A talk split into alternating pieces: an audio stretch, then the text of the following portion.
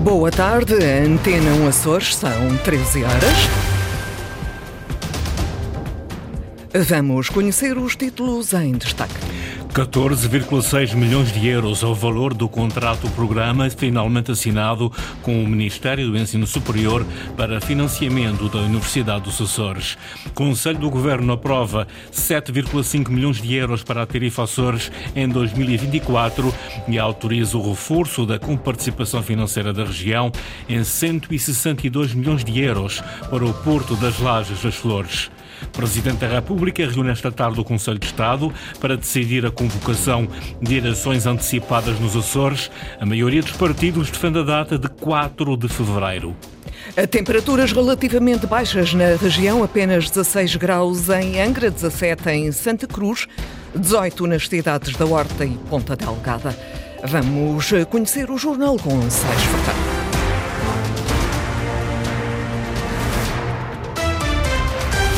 Foram praticamente quatro anos à espera. Está finalmente assinado o contrato-programa entre o Ministério do Ensino Superior e a Universidade dos Açores, embora não nos moldes em que foi anunciado inicialmente. O documento envolve mais de 14 milhões de euros e várias instituições financiadoras com diferentes objetivos. Linda Luz. São mais de 14 milhões e 600 mil euros num contrato-programa entre o Governo da República e a Universidade dos Açores. Vigora entre 2024 e 2027. Da parte da República vêm 9 milhões. Já do Governo dos Açores são cerca de 4 milhões e 800 mil euros. Os restantes 900 mil euros são resultado das cátedras com a FLAD, a Portugal Space e o Air Center. Há um compromisso prévio que já existia com o Ministério, com o Governo da República, República estava plasmado no orçamento de 2023. Portanto, esse contrato decorre daí, mas decorre também daquilo que foi a revisão do modelo de financiamento, que prevê o estabelecimento de contratos de desenvolvimento com algumas instituições de ensino superior. Os parceiros que estão aqui integrados, em parte o Governo dos Açores já é nosso parceiro e aquilo que é com participação do Governo dos Açores é algo que já é um compromisso assumido da longa data. Aliás, o Governo dos Açores tem vindo a, a cumprir com esse compromisso, mesmo sem ser no âmbito do contrato-programa. No que diz respeito às cátedras, a novidade é com participação do Web Center e da PT Space. Susana Mira Leal, reitora da Universidade dos Açores. Este documento vai permitir reforçar o quadro de docentes, apostar em cursos técnicos superiores, mas não só. Constitui um impulso para que nos próximos quatro anos a Universidade dos Açores possa fazer alguns investimentos fundamentais ao nível da sua formação e ao nível da investigação que lhe permitam ter um impulso uh, maior naquilo que é a sua oferta formativa e naquilo que é também a investigação que fazem áreas estratégicas de desenvolvimento da região e do país. Também a Universidade da Madeira assinou o mesmo contrato de programa, num total de 15 milhões e 800 mil euros. E já está aprovado em Conselho do Governo o um montante de 7 milhões e 500 mil euros do, do, para financiar a tarifa Açores da SATA em 2024.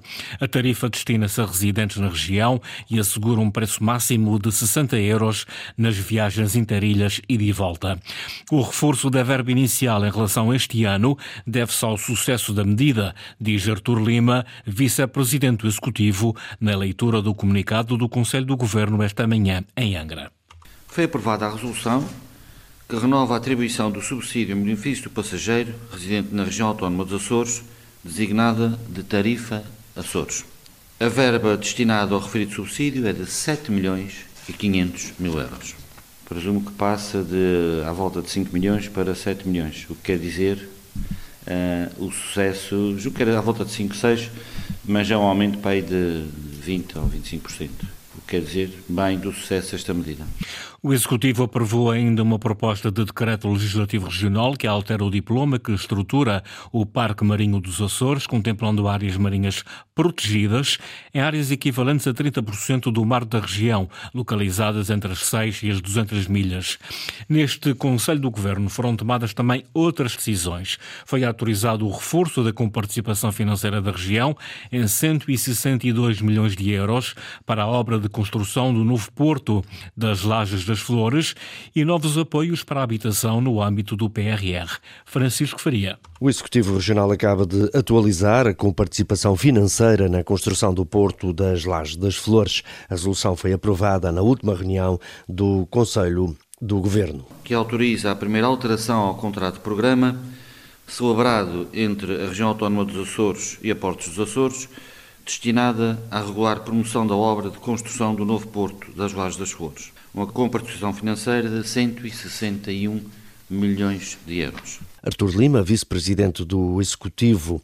O Conselho de Governo decidiu também continuar em 2024 com a isenção de tarifas para navios de mercadorias no Porto das Lajes das Flores, devido aos constrangimentos de operacionalidade.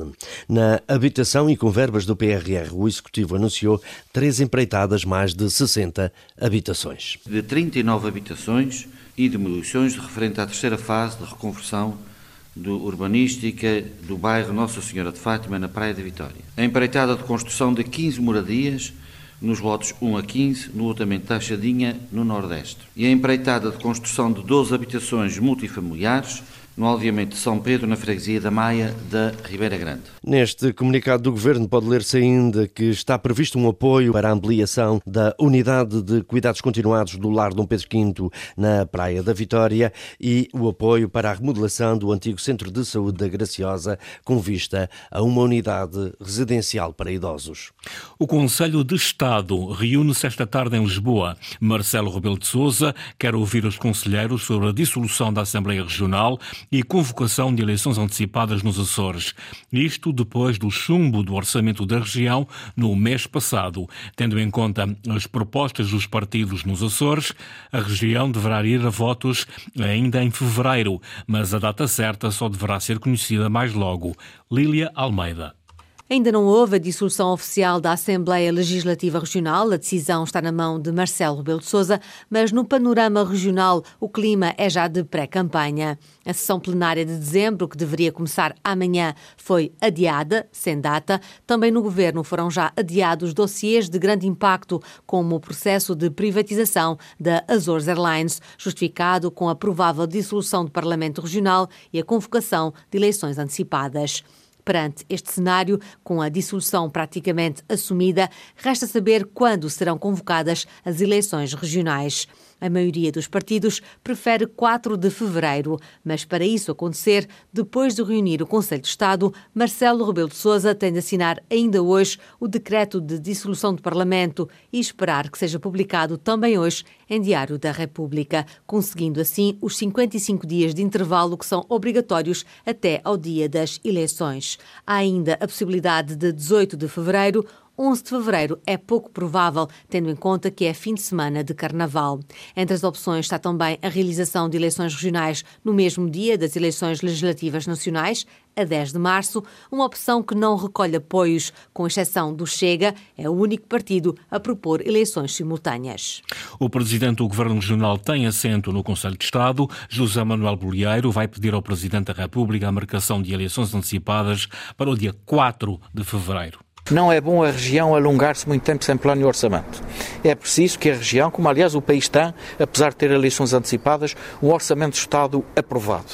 Nós aqui queremos o mais rapidamente possível o orçamento regional aprovado. Daí fazer a defesa da marcação de eleições antecipadas para 4 de fevereiro, com a respectiva dissolução do Parlamento dos Açores.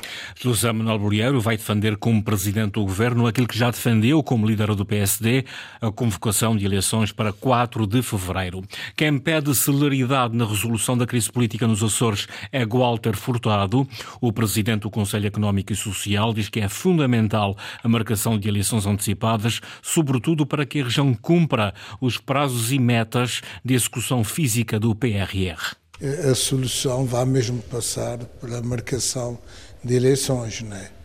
E julgo que o principal é que esta crise não se prolongue, não é? Porque nós temos, de facto, um conjunto de matérias em, digamos, em curso e outras por resolver que não se compadecem com, com, com atrasos com atrasos. Refiro-me concretamente, e, uma, e um daqueles que me preocupa mais, a execução do, do, do PRR Açores. Não é? O PRR Açores assenta numa metodologia de marcos e metas em que, em função, de, digamos, do cumprimento desses marcos e metas, há um desembolso inicial. E estamos a falar já para os Açores à volta de 100 milhões de euros, um pouco mais, não é? Walter Furtado, em declarações à Antena 1. E Antena Açores foi à rua ouvir o que pensam os eleitores sobre a crise política instalada na região. Ir para eleições antecipadas é a opinião mais comum, já quando há data, há divergências.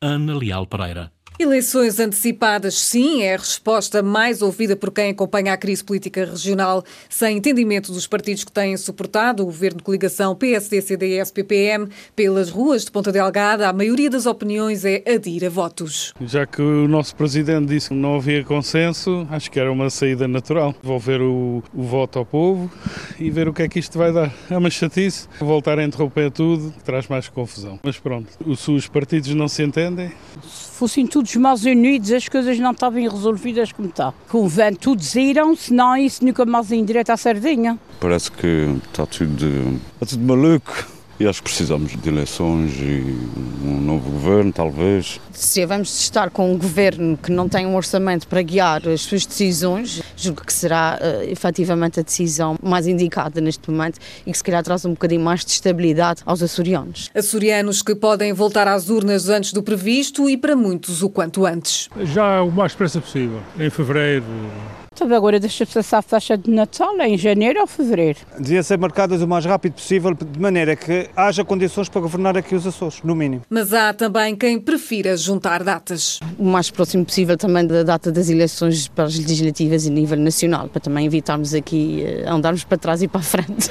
Eu, para mim era mesmo a altura em que as, as, eleições nacionais poupava tempo às pessoas e não havia influências externas daquilo que as pessoas querem votar. Uma influencia a outra, uma votação regional pode influenciar a nacional e vice-versa. À vista pode estar um novo ato eleitoral no arquipélago. A decisão é do Presidente da República, depois do governo liderado por José Manuel Bolieiro ter decidido não apresentar uma segunda proposta de orçamento regional para 2024. O Executivo açoriano pede eleições para 4 de fevereiro.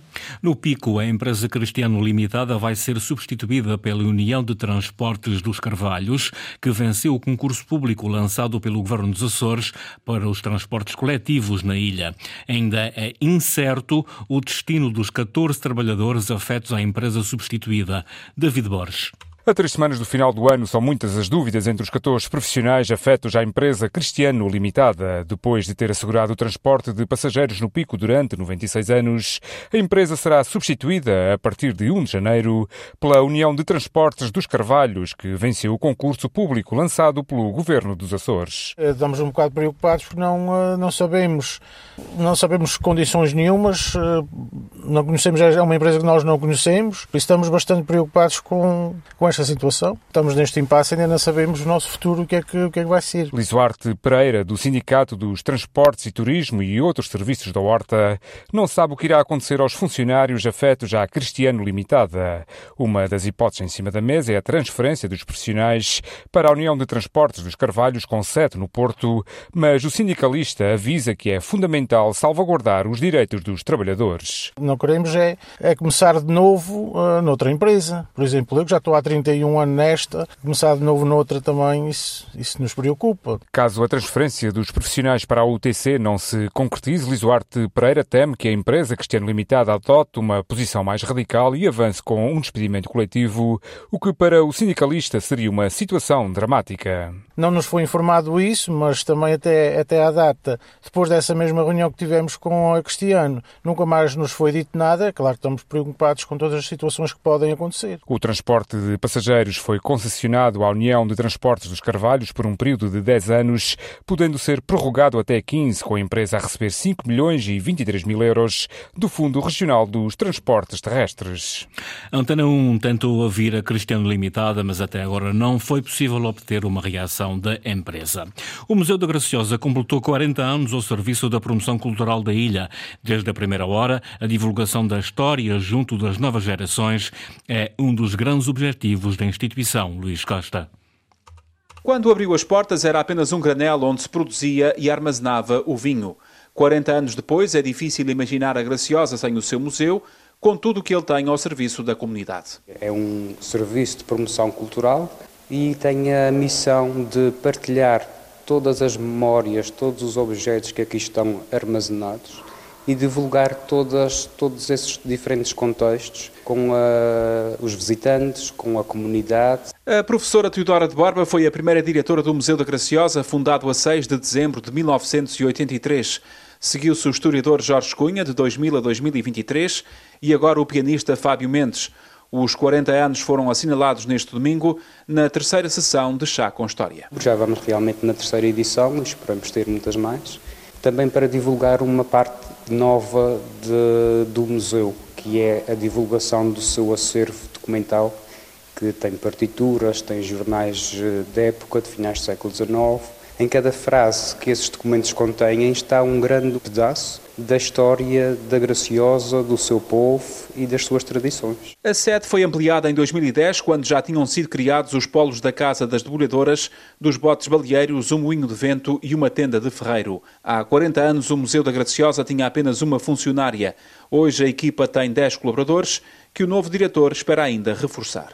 E antes de terminar, digo-lhe que a Antena 1 Açores abre mais logo um especial informação sobre os resultados do Conselho de Estado e a mais que provável convocação de eleições antecipadas nos Açores. Depois de conhecida a decisão do Presidente da República, teremos reações e comentários, uma missão conduzida pela jornalista Margarida Pereira. Jornal das 13, uma edição de Sais Furtado. Encontra toda a atualidade online em acores.rtp.pt ou em alternativa na página do Facebook da Antena